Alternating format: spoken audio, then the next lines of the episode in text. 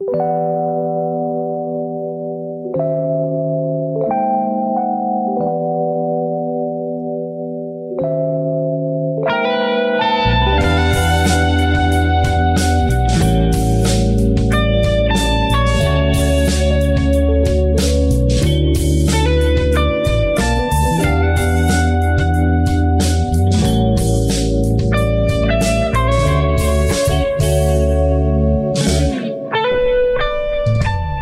彼此心中的百宝箱，包容与我们陌生的经历，接受来自不同故事的你我他。欢迎来到你我他的百宝箱。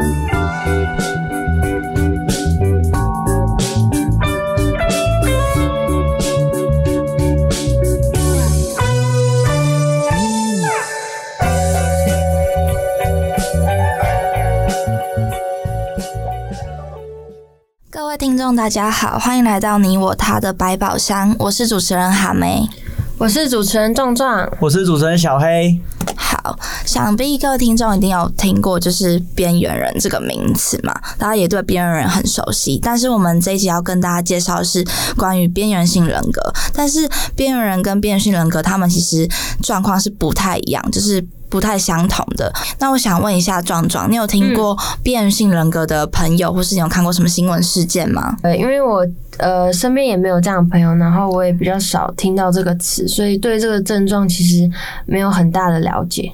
那小黑，你第一次听到边缘性人格的时候，你的第一印象是什么？你会觉得它是什么？其实应该说，呃，我最常听到“边缘边缘人”这一个词，是大家每次都会，就是可能说啊，我没朋友啊，然后开玩笑对我好边缘哦那种感觉。可是对他的了解其实不太清楚，可能有看到一些电影，他就是呃描述一些边缘人的感觉，但是他并不是在讲这个症状。因为像我之前有看过一个日本的电影，嗯然后就是男主角他是一个呃从小到大都很没有存在感的一个人，嗯对，就躲到一个一户人家里面，然后偷东西，然后的一个故事，哦对，然后也没有被别人发现，那他就是充分的展现就是边缘人这个词，但是呢，边缘性人格又不太一样，因为对，它好像是两种不一样的东西。就算他们都有边缘人，但是他其实是，就是他们是不太一样的。对一个一个是呃有点玩笑性质的，就呃大家平时会对被别人漠视对对对，嗯那另外一个是可能是心理症状，甚至是他可能会让人家。有一些延迟不不敢靠近，嗯，对，那当然也有看到一些案例，然后甚至是电影，就是有去描述了边缘性人格这个症状。那我最近有看到一部电影叫做《女孩向前走》，然后它其实是安吉丽娜·裘丽演的，其实大家应该都对她不陌生。嗯，对，那这部剧啊，它简单的介绍就是，呃，里面有一个女主角，她叫苏珊娜，然后他本性其实很叛逆，然后有自己的想法。嗯那也就是因为太有自己的想法了，因为其实，在他们演的那个时间点，就是不是我们现代，所以在以前的时候，对以前的时候，所以他们有太多自己的想法，尤其是女生，所以就会别人觉得说为什么对不应该，然后甚至是大家去看医生，哦所以呢那时候的医生就误诊他有精神分裂症，嗯，是，他就因此被送到了一家精神病院里面所以。他根本其实没事，对不对？对，原本其实没有什么没有太大的问题。嗯那在精神病院里面呢，苏珊娜她就认识了一群就是行为举止都非常特殊的女生。嗯，对，然后呢，他们其实都各自有自己的才气。其实我们可以很明显的去了解到，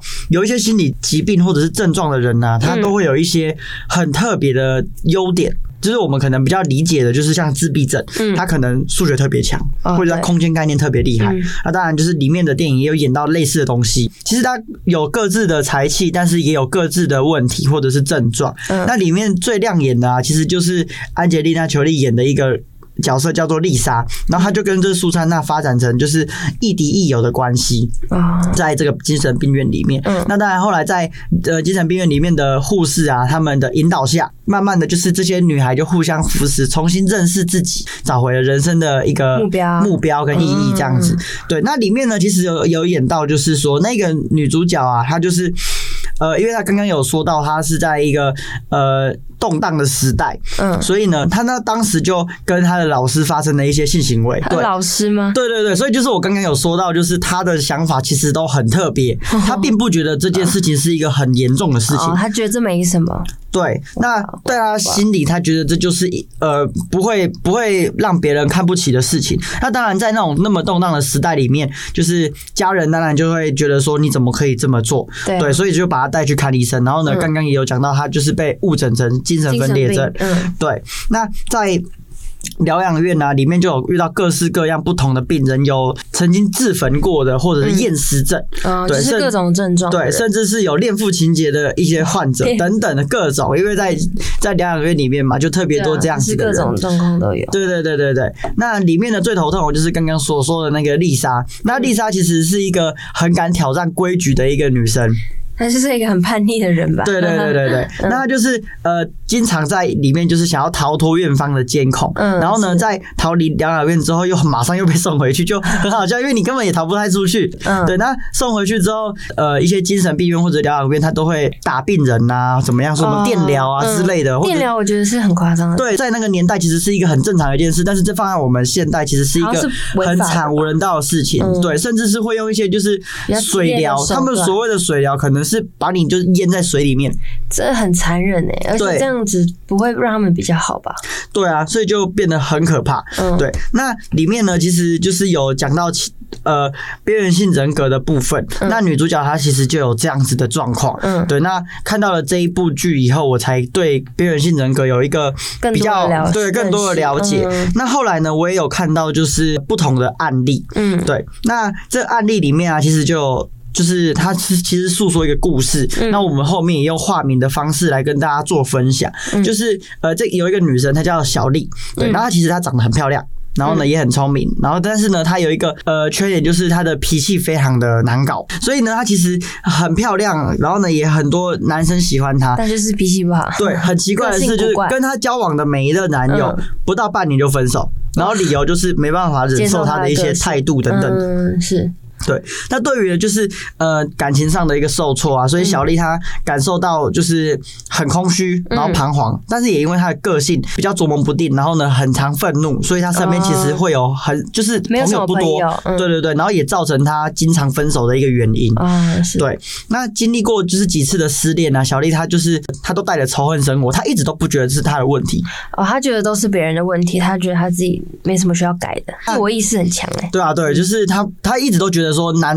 男生会跟他分手都是男生的错，嗯我没有问题。嗯，对对对，那不但就是对自己的情绪管理啊，或人际关系都会很焦虑不安，因为他一直都不觉得是他有问题，都会觉得是别人欺负他。嗯，对，那在这样子的状况下，就是呃，经常会影响到自己的自信心，然后甚至是对生命的看法，那就是会有自残的行为。因为一旦有哦对自己的生命有所疑虑的话，那就会经常会有一些很可怕的行为。大家可能会多少了解到，本来呢会以为说，呃，小丽的这种表现啊，是因为家里的不温暖。嗯那其实相反，因为家里人很很关心他，很爱他哦，嗯对，然后处处也迁就他。那怎么还会这样？那后后面就要讲到，是因为他，因为他太疼他了，太宠他了，宠所以就是他的这些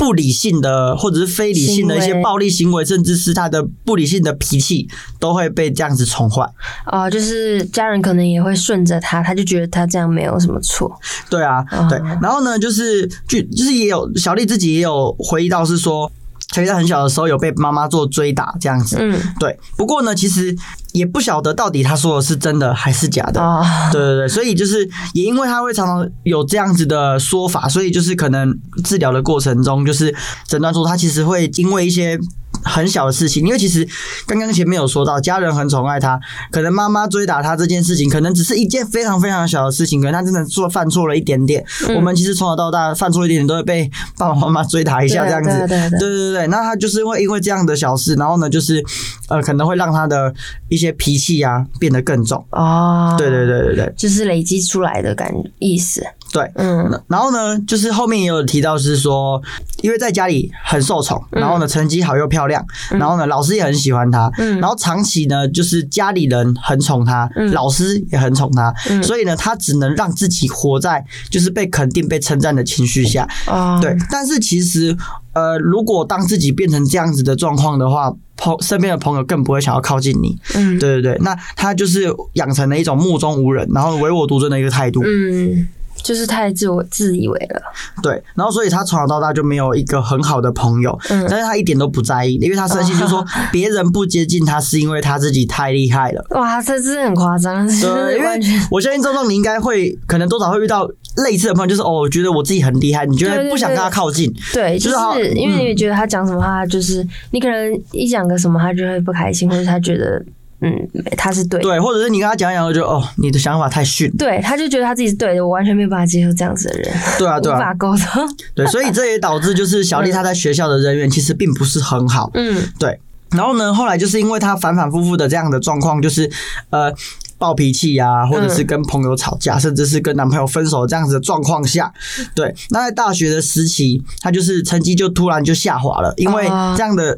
没有朋友，再加上又一直分手，然后他的脾气这样状况下，让他的自信心其实越来越低。哦，对对对，对，到他的大学时期之后，他的成绩变不好，然后也不喜欢上课，对，然后呢，经经常就是一下开心，然后一下愤怒。对对对对对，然后又自残的状况下，然后被老师发现，嗯，然后老师就疑似他可能有躁郁症的状况下，因为他他送去医院。刚刚前面有说到他其实是喜怒无常，所以就是建议他可以去看一下医生。嗯，对。那最后有去看医生，有，就是因为老师们就是用温情的方式，就是嗯打动他，让他愿意去看医生。嗯。那他一开始其实只是用一种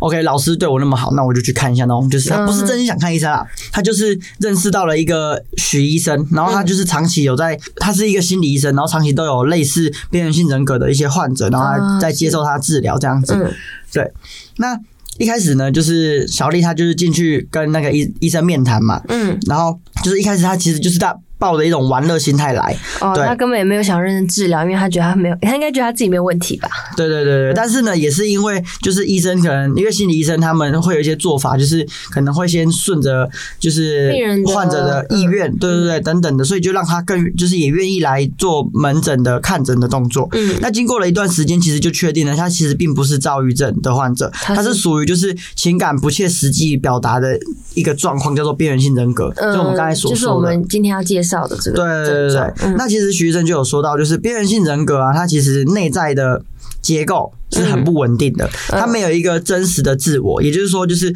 患者他的自我就透过别人堆砌而成。其实刚刚前面就有讲到，就是妈妈、老师或者是同学。对他的宠爱，对，一些是宠爱，一些是呃漠不关心啊，不喜欢他。嗯对，所以就是他的自我其实都是别人去堆砌而成的。嗯对，导致他只能接受正面的评价。其实我们自己也是，我们当然会很喜欢去听到赞美，但当然对我们不好的评论，我们就不会想要去听。嗯对然后甚至是排斥。所以也就是说，就是呃，如果患者他听到外界的赞美的话，他就会认定他自己是非常棒的。只要是听到负面，他完全不能接受，一定是别人的错，所以导致他男朋友只能交半年，可能就分手的这个状况 就会非常多。对对对。然后。也没有真心的朋友，没错，然后呢，小丽她后续就是继续的做门诊的治疗，嗯，对，然后一开始她其实还是会有一种自以为是的那种感觉应该是慢慢被软化了吧？对，她是慢慢被软化，可是在这过程中，她的那一个边边缘性人格的症状其实一直都在，就是嗯我就是很厉害。嗯的那种症状嗯。一直都在，对，所以其实，在处理这样子的患者啊，其实是非常棘手的一件事情。的事情，对对对，因为它不像一般的患者，我们用温情的方式，或者是比较关心的对关心的方式，就可以去慢慢软化它这感觉已。经是在他的意识的问题了。对，这跟我们所知道的那个心理症状完全是相反的东西，啊所以我其实也没有接触到这样子的人。很少，啊其实是非常少的。对，那其实到治疗的后面呢、还有一个突如其来的一个小插曲，就是嗯小丽人她其实就会。呃，因为他情绪的关系，所以这曾经在有一次的会谈，就是医生他在低头写病历的时候，突然就被小丽打一巴掌。然后呢，只是因为呢谈话的时候，许医生眼睛没有看他的脸，但是因为许医生在、嗯。在写病历，嗯，是。对，那他觉得他不受尊重。对啊对啊。拔下去，对，然后就是面对这样子的攻击，就是徐医生就马上就是就是带小丽去打针，就是让他镇定一点。嗯对对对对对对。嗯。然后他其实后后续就是徐医生他也有表示是说，他其实不就是不希望就是病人用药，但是用比较呃感化的方式啊、嗯会谈的方式来去治疗他，只有到这种特殊状况才会用药。嗯那其实就是他后事后就有问小丽为什么会有这样的行为，那小丽就是说因为。呃，徐正在写病历的时候没有看他，但是照理来说，我们正常人来看，好，假设壮壮你在写东西，嗯我在跟你说话，我可能哎，壮壮我在跟你讲话，对，就是你就会看我，对，你会，我要口头告诉你嗯不，会用这么激烈的手段去呃提醒人家。对对对对对，所以其实他明明是可以用口头来去做表达，但是他选择直接动手。对对，所以呢，这样面对这样子的患者啊，就是有时候发生冲突，其实最有效的方式当然还是用药。所以我们嗯前面几集其实也有说到，就是其实我们在会用会谈的方式，甚至是服药的方式，才可以就是治疗好就是我们的心理症状。所以停嗯药也是一个非常不好的一件事情。那个嗯是我们前面也有讲到。嗯对，那其实啊，边缘性人格它是属于就是性格上的问题，所以就是是形成了就是它的原因其实要有讨论，它可能会有遗传的问题，哦当然也会有先天的问题。嗯对，那就是会回到刚刚电影里面就是所描述的，就是那个女主角她其实就有边缘性人格，然后她喜欢用自己的想法去考虑别人，嗯对对对，然后呢，又外界的行为来看，就是他就是叛逆，然后加上就是他不喜欢就是固有的规则，所以他就是变得跟大环境格格不入。其实小丽呢跟电影里面的那个苏珊娜是一样的。大概的分享啊，就跟大家分享到这里。嗯对，其实就是让我们稍微有了解到说边缘性人格，对它其实是呃，我们一开始可能其实反而反观其他的。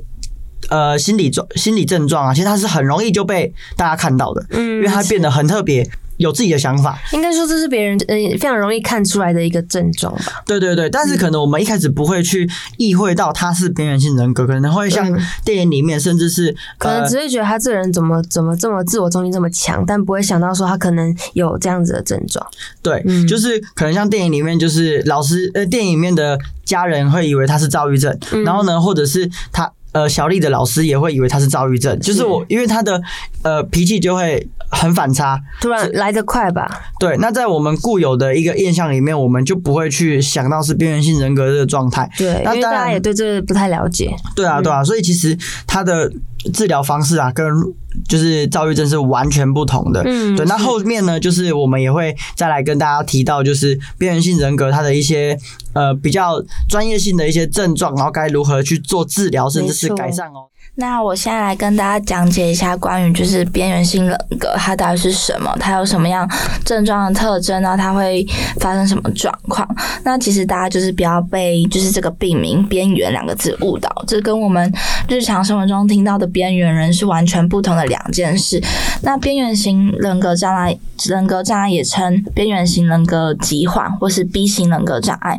呃，就是它有一个名词叫做 BPT，那它的特征就是它的情绪啊、人际关系或是自我形象行为一些不稳定，就像刚刚金豪讲的，就是可能他会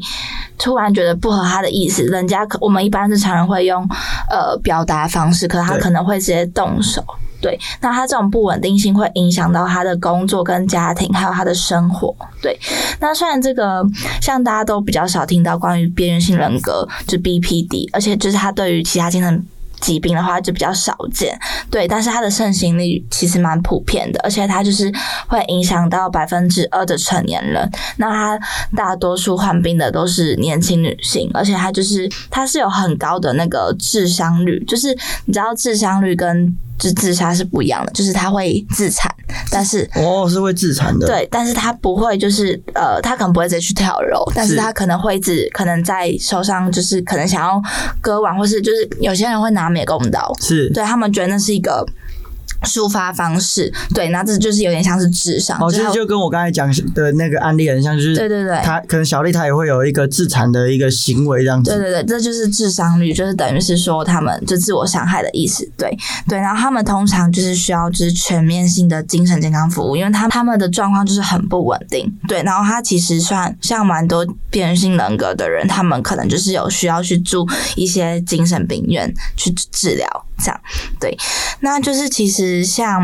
呃，就像我们前面有提到说忧郁症，那其实像忧郁症，就是它其实其实持续几个星期啊，或是一两个月的，就有相同的情绪状态。但是边缘性人格啊，它可能是持续几几个小时而已，就是可能最多只有一整天，它会有比较愤怒啊、激烈啊、抑郁或焦虑的，就是症状。对，然后或是他会冲动的，就是想要攻击别人，然后或是突然想要喝酒啊什么之类的，或是他会一些扭曲的认知跟自我，就是他的周期没有像忧郁症就是几周，它是以几个小时来算。对，然后通常边缘性人格的患者，他们就是会认为自己就是像你你刚刚前面有讲到，就是可能没有什么存在感啊，自己没有什么价值啊，或者觉得自己就是一个在世界上默默无闻的人，或者他可能会反之，他觉得他自己是别人比不上他的那种感觉。对他们对自己比较没有自信，对，然后他们就会觉得说、哦、这世界很不公平啊，他们会被他人误解或者被他人虐待，对，然后他们就是在就是急性期的时候，他们会就是特别感到就是自己很孤独，然后没有人会就是社会没有人会支持他们这样，然后他们就是可能他们这时候会出现情形，他们就是不会想要让自己一个人，他们可能会想要去找别人，对，就是等于是说他们的社会关系非常的不稳定。虽然他们是边缘性人格，他们觉得哦，我自己好像很没有自信什么的，可是他们就是这样子，他们想要去依附于别人，所以可能才会像你刚刚举到案例，就是他会跟有一些人会有一些互动，对然后可能会间接伤害到别人，对，那他们就是可能会在他们发这呃发作的时候，他们可能对家人跟朋友的态度可能会突然转向，可能就是他假如今天没有发作，他可能就很正常跟你讲话，对你很亲切，态度很好，对。那他们如果突然就是症状发作，就是刚刚我前面讲到，就是可能愤怒或抑郁的时候，他们讲话方式就是可能会就是比较可能他们会自我贬低自己的价值，对。那这是一个蛮明显就可以观察出来的状态的，对。然后呢，他们其实会。就是他们会因为一些事情，就是感受到，就是可能比较极端，感受到很生气，或是失望。就别人可能比较一些正常的事情，我们一般人可能就只是心情低潮，可他们就是会想的很极端。我就会把一件事情，可能他会想的巨大化，就是对对对我们可能觉得没什么事情，他就会可能会马上的很难过，或者是马上的很生气这样子。对对对，或者就是可能，而且这些人都是他身边的人有影响，可能就是突然有一个人跟他说什么，哎、你今天这个做不好，那他就可能就是很就是说，哦，你在嫌弃我吗？就是觉得我们很没用，对他们就是脑袋可能会就是有这样钻牛角尖的那一种症状。对，就是他们会有这样的思考方式。好，那其实边缘性人格症状，它其实也会伴随其他精神疾病出现。就是其实我们讲的很多精神疾病，可能都是同时两个都有这样子。那其实他们就是有研究出一个新的心理治疗方式，它叫做辩证行为疗法。那它就是叫做 DBT。那它这疗法就是专门就是呃来治疗，就是关于。边缘性人格的患者，对，那就是其实他有分啊，像边缘性人格的的人，他们也需要吃药，但是他们吃药是针对于他们出现一些特定症状。我当然也会讲几个，就是关于边缘性人格他们会出现怎么样的症状，对，然后他们就会可能会吃一些，因为我刚刚提到说他们有抑郁，就是抑郁啦，或者是他们可能情绪不稳，对，那这这两个部分就是可能是要靠他们，就是靠吃药来解决这样子，对。那有许多研究就是表示说，像他是边缘型人格的个案啊，他们就是会有，他们可能经历过一些比较不好的事情，比如说虐虐待，或者小时候忽视，或是年幼时期的分离，比如说家庭状况，对，然后忽视可能就是有可能像我，我之前有听过，就是可能有些人重男轻女了，或是可能自己家中有两个小孩，然后可能一个比较优秀，那另外一个小孩就会很容易被忽视，像这种这样的症状都有可能引发边缘性人格，对，然后或者是他们就是，而且在儿童情的影响，就是会造成他们的心理阴影，就是这算是可能会促使他们之后会有变性人格的一些症状或特征，或者是在成年的时候，就是有一些人受到一些暴力啊、虐待的行为，或是强暴，对，这也会造成他们边缘性人格。对，那就是他们研究有说，就是边缘性人格，就是他脑内机制的冲动跟情绪，还有不稳定性啊、攻击性、愤怒啊、负向情绪的出现，就是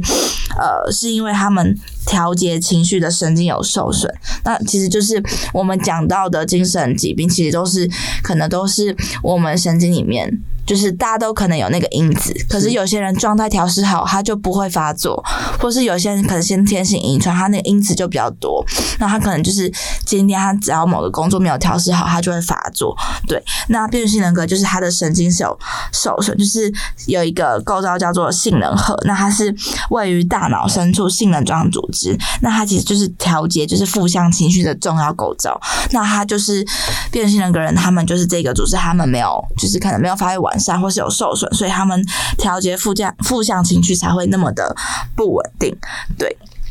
那他们也可能会因为就是他们使用酒精啊，就是可能有些人喝酒，或者他们一些生活上的压力，然后就会更影响他们关于这方面精神受损的状态。对，那这个杏仁核啊，它就情，它这它的情绪表达受制于大脑的额叶区域。那最近就是他们有研究，就是脑部影像研究表示，就是大脑的额叶平层活化区，就是会有个体上的差异，就是可能每个人都不太一样。对，那前额叶部分就是被认为具有参与行动、预测与抑制负向情感的能力。对，好，那我现在来跟大家讲一下，就是要怎么去辨别说关于边缘性人格的症状。对，那其实一一样，就是我讲大概是有九个，那其实只要中五个以上，那其实就是可能罹患边缘性人格。对，那第一个就是患者会极力避免被亲人好友抛弃，什么意思？可能就是他会想要在亲人好友面前得到一些存在感，可能不会想被他们嫌弃，可能会想要用一些表现来争取说，呃，我想要得到你的认同或赞美。那第二个就是与人相处的应对方式不稳定，情绪反复无常，然后并会表现出操控他人的意图，因为他们就是已经对自我价值感到非常的就是。不是没有信心什么的，所以他们可能会有一些妄想，想要去控制别人。第三个就是扭曲且不稳定的自我意向，就是可能他们的价值观，就像我们刚刚讲到的，就是我们一般人会做的，但是他们可能会做另外跟我们不太一样。对他们价值观跟意见就是会被他们自己扭曲。然后第四个就是他们行为浮躁，就是他们可能会过度消费，这就跟前面上一集躁郁症有讲到，就是过度消费，或是他们做一些危险的事情，比如说危险驾驶，然后滥用药物，对，然后或是这是最常出现，就是他们会出现自我伤害的行为，对，就是不管是自残或自杀，可能都会，对，或是他们会用自杀来威胁别人，对。那第六个就是他们的情绪，就是可能沮丧、易怒、焦虑，对，那但但是他们就是。只有只会维持几个小时，我觉得这比较不一样，因为我们前面讲的精神疾病，他们都是以几天或几周，但是边缘性人格，他们可能就是一天，然后三四个小时，他们非常暴躁，可能这三四三四个小时过之后，他们就不会有这样的情绪，对。然后第七个就是他们就是长时间就是可能会很闷闷不乐啊，或他们会觉得很空虚、很无聊。那第八个就是他们没有办法控制他们自己的发怒。就是他们可能这时候可能突然跟你讲话，对你很凶之后，他们没有办法当下控制自己，可是他们之后会觉得很羞愧，会觉得很有罪恶感。对，好，那这大概就是几个关于呃边缘性人格的症状。那这样其实跟我们刚刚提到的案例啊，其实就有很深的切合感，因为其实配合了就是刚刚哈梅所说的一些比较学术性上的一些说法，甚至是呃一些我们前面所不知道，然后不知道怎么去认知，怎么如果去区分就是躁郁症跟边缘性人格的一些差异性。那透过就是像哈梅这样子这么呃清楚的跟我们说了以后，我们其实就更加了解了就是边缘性人格的一个特点，或者是他可能会有诱发出怎么样的行为，让我们可以去多多的注意。那接下来啊，我们就请哈梅跟我们再分享另外一个他之前去精神病院，就是在做实习打工的时候认识到的一个病患的一个故事，好不好？好，那我之前就是有在一个精神病院，就是他们有蛮多精神疾病的病患，然后我就是有点像是做就是打工，就是有点像实习的概念，然后就认识到一些病患，然后其中有一个我蛮印象深刻的，因为他就是他还蛮黏着我的，就是他可能刚开始我跟他不太熟，她是一个女生，然后她。应该大我蛮多岁，他大我大概十岁这样子。然后他就是，他是一个，就是讲话就是可能，因为我觉得可能是因为他们有使用一些药物，所以他们讲话会比较迟缓，就是可能会不太清楚，嗯。对发音。是什么症状？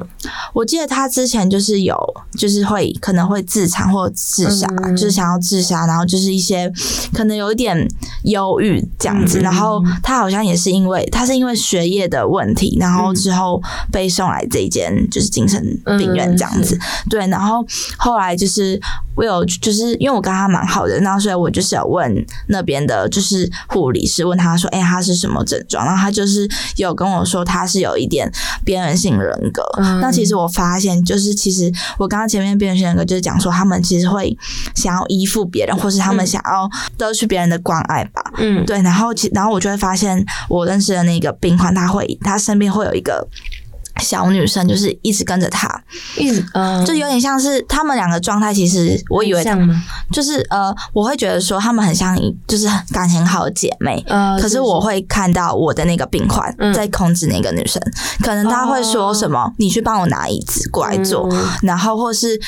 那个女生她跟就是那个病呃那个女小女生她跟其他人讲话的时候，我那个病患会说：“你不要跟她讲话。”啊，对对，有点控制她，对，她会控制她，所以就是她就是有蛮符合几个，就是她会控制，可是她又想要依附于那个小女生，她想要有人陪伴他。呃，是对，，所以他们两个就是会时常绑在一起。嗯，对，然后可是我一，而且他们两个就是很亲密的，会亲密到就是他们可能会可能亲脸颊或什么的，对。但我也不知道他们到底是什么关系对我也不知道，我可能就觉得说，那可能是他们在玩啦或什么，对。嗯然后我也会看到我那个病患可能就是会对那个女生使用一些暴力，可能就是啊，就是他的暴力不会到很严重，但是可能就是会真的会打他，就是可能就是说小。小的打，对，可能就会让我觉得他们不是在玩的那一种，然后我就会不知道怎么介入。对，因为嗯就是很怕会，我我也没办法叫他们说停，你们不要这样做，因为嗯他们不是像可能你在管教小朋友，朋友对，就是你骂几次、凶几次，他们就听得懂。他们可能就是哦，就是他们比较活在他们自己的世界里。嗯而且如果你介入，他们可能反而会更严重，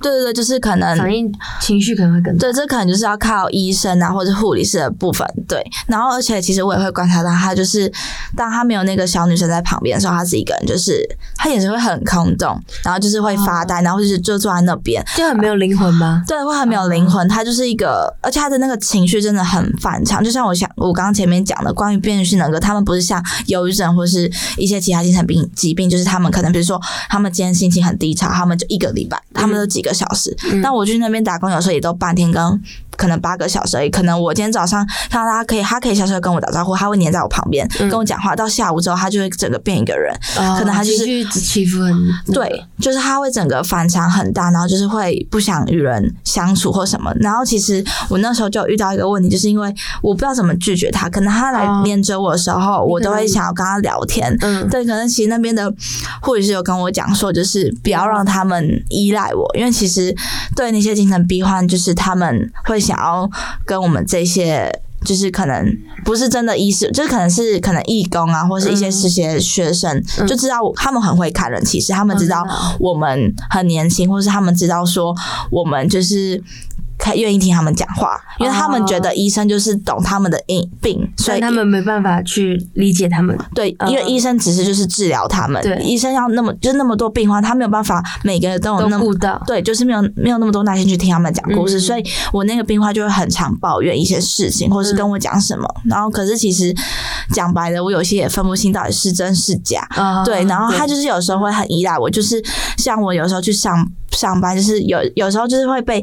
被他依赖到有点恐惧，就是我可能今天在带他们，比如说有时候带他们做运动或什么，他就是会跑来黏在我旁边，嗯，然后我就也不知道怎么拒绝。能跟他说，对他如果说不要怕他，又会就是对然后就是又不好，对对对，然后就不太会拒绝，但其实好像对他们来讲，这不是一件好的事情，因为其实我也不是长期在那边工作，那因为你可能在那边打工个几个月，对对对对对对。然后可是这个状况就是很难去拒绝，而且就是而且如果被其他就是病患看到的话，他们就是可能也会想要黏过来，也会想好奇，那可能我就被被绑 就被整个连连上了，对对对对，可是我觉得有两个好坏想，可能就是好的，就是我可以成为他们的抒发的对象的朋友，嗯对。但是另外一个就是怕他们会过度依赖我这个人，而且如果今天你走了，他们会觉得他们可能会他们瞬间会少了一个支柱的感觉，对，对就是可能我会很怕会影响他们心情，可是真的很难抉择。那是、嗯这在就是我那时候在就是精神病院遇到比较大的困难。对，然后那你有去问那个些就是比较专业的护理师说，如果遇到这个状况要怎么去应对，或是就是尽量不要让自己被缠上啊？就是他说要适时表现出自己的态度吧，就是可能就是有些事情可能就是像其实他后来医疗他也会叫我干嘛，但是我会直接说，我不会说我不要，我就说你可以自己去拿，就是我用一些委婉方式说你可以去自己去，因为我不可能到最后变成是他来操控我吧，我觉得这样子变成是一个比较反向的一个，就是这个这个反效果的感觉，对对，反效果的感觉，对，所以就是那些医生就是有跟我说，你可以跟他们聊天，但是就是自己被动一点就好。就你看到他可以跟他打招呼，但是你要让他知道说我要顾这里的所有人，我不是只有你而已。嗯，对，就是要很直接跟他们讲，因为病患就是会常常会有就是那种残伤的问题，但是嗯当你渐渐的去顾到更多人的时候，他们就会发现说，就会发现就是哦，可能跟你聊天要排排队的那种感觉，哦他们就会可能有时候会觉得很失落，那就想说算了，那今天没嗯关系。也会觉得说哦，不是你不是只有我的这种感觉。对对对，他们就会可能自己调节自己的心情，就是不会那么就是直接就是依赖我，嗯或者直接就是一直想要黏着我这样子。嗯，但是经验还蛮特别的。那你那时候是去多久啊？我那时候大概去两个月吧，而且那时候其实就是真的接触蛮多不同样，就其实虽然我对于他们症状都不是很了解，但其实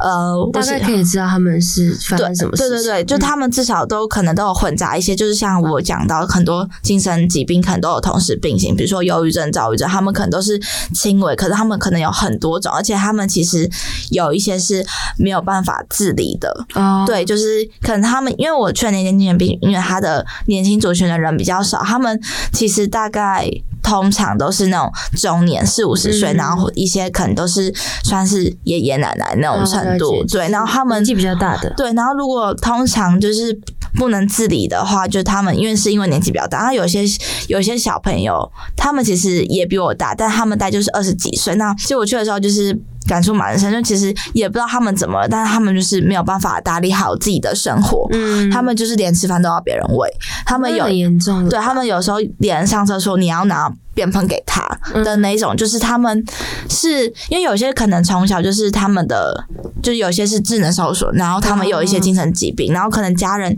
没有在从小就立人。发现对，或是从小就直接给他们去一些医疗机构，让他们复原，等于可能拖了一段时间，他们状况越来越严重。哦，对，所以他们就是到后面就是都变成就是无法自己的状自理的状态。那是最严重的状况吧？对对对，就是真的是、有时候真的是顾不了，就是可能我那时候记得，就是我有我记得在某一层楼，然后那层楼都都是老人，都是啊，就是奶奶，就是那种六七十岁那种，嗯对，然后他们其实他们就是他们精神疾病的状况是没有到很严重，但是他们大多数都是无法自理，就是其实我觉得他们蛮可能就是家人懒得照顾他们，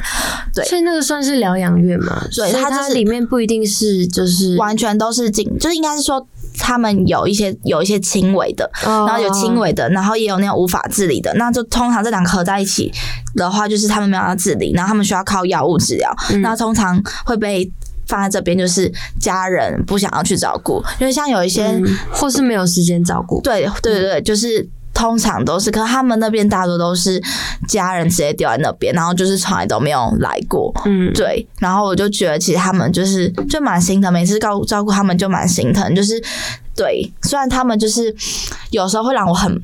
很不受控，就是可能就是有时候我会先带一些奶奶他们复健啊或什么的，但是他们就是会很不受控，他们会很很想懒得走路，但是我又不能，因为他们会说哦，他们会跟我说哦，我脚很痛或什么，没可办法那个。对，嗯可是其实我觉得他们真的是懒，因为如果哦再不带他们走路，他们永远就可能只躺在床上。对啊，如果对那你不今天不跨出第一步的话，永远对，那他们就会沉浸在那个氛围里，就是就是啊、我我懒，反正我就是被丢在这边，就是我去那边就是。有点自暴自弃的感觉吧。对对有一些人对对，就是我们就是有点像嗯迫使要让他们就是有希望什么之类的，对啊，所以其实，在那边就是感触蛮深的。就是有些其实我都知道说他们其实都可以沟通的，但是他们就是可能因为无法自理啊，然后又又懒，然后又因为他们的症状就是像我记得我之前遇到一个男孩是有癫痫，哦对，那其实癫痫其实蛮难照顾，因为你不知道他什么时候会发生。突然的发生，对对对所以，所以那个他就是要被送来这边，然后就有专人来照顾这样子。嗯是。那这个经验很特别，希望我们下次也可以大家对，可以去接触看对有。机会的话，我们就是一起去那个地方看看。好，刚刚听完那么多变性人格的症状，你们觉得你们身边朋友有谁需要请他去看医生？哎、很多、我身边朋友超多，然后每次都抓不住他的那个心，你知道吗？就是情绪吧，跟早上啊很开心跟你聊到话，然后下午就说下午就这边才可能就心情不好，或者那种就是跟你讲话他脸色就不一样了。对，也不知道发生什么事情。对没有，我就跟你讲，我觉得最让我真的受不了的是，就是那自自我自我意识很强，然后都觉得自己很厉害。对，的是就是有些人会觉得哦，我就是就是很厉害，然后讲我们讲什么，然后就是听不下去。对啊对对，尤其是在做功课的时候，永远都这样意。思啊？你最厉害，现在来都跟你 diss 朋友哎、就不说是谁了啦。等下听我广播怎么办啊？对，因为有些人真的是他的情绪就真的是很难抓。虽然其实我们后面都会收，后面会控制，但是有人就是天天他可能都是这样的情绪反应，到我们跟他相处其实超辛苦。那你们身边会有那样会想要控制别人朋友吗？嗯，我想一下，会耶，我真的有遇到哎、就是那种只跟你只让自己跟，就是可能假如我跟小黑好了，就是假他那时候控制我是说，不能跟谁好？对对对哎对，我觉得很高生才会做的事。就大那可能到大学，其实他们会变相做另外一种方式，就是哦，可能一样，我跟哈梅很好，然后他就是另外一个人，可能壮壮，然后他就会一直把哈梅拉走，啊，他会变相，哦他不是直接跟你讲，他就直接用行为上面告诉你。大学的朋友嘛？对对对对对，哎，这就不好说了。Oh my god！幼稚呢，这样子都几岁了，长大好对啊，所以其实我们身边都会或多或少会有呃这样个性的朋友。当然，我们前面讲也是开玩笑，就是对啊，有些可能真的纯属个性问题对。对对对 对，所以呃，也是让大家有一点，就是说不要把这件事情看得太沉重，因为我们身边其实像可能我们自己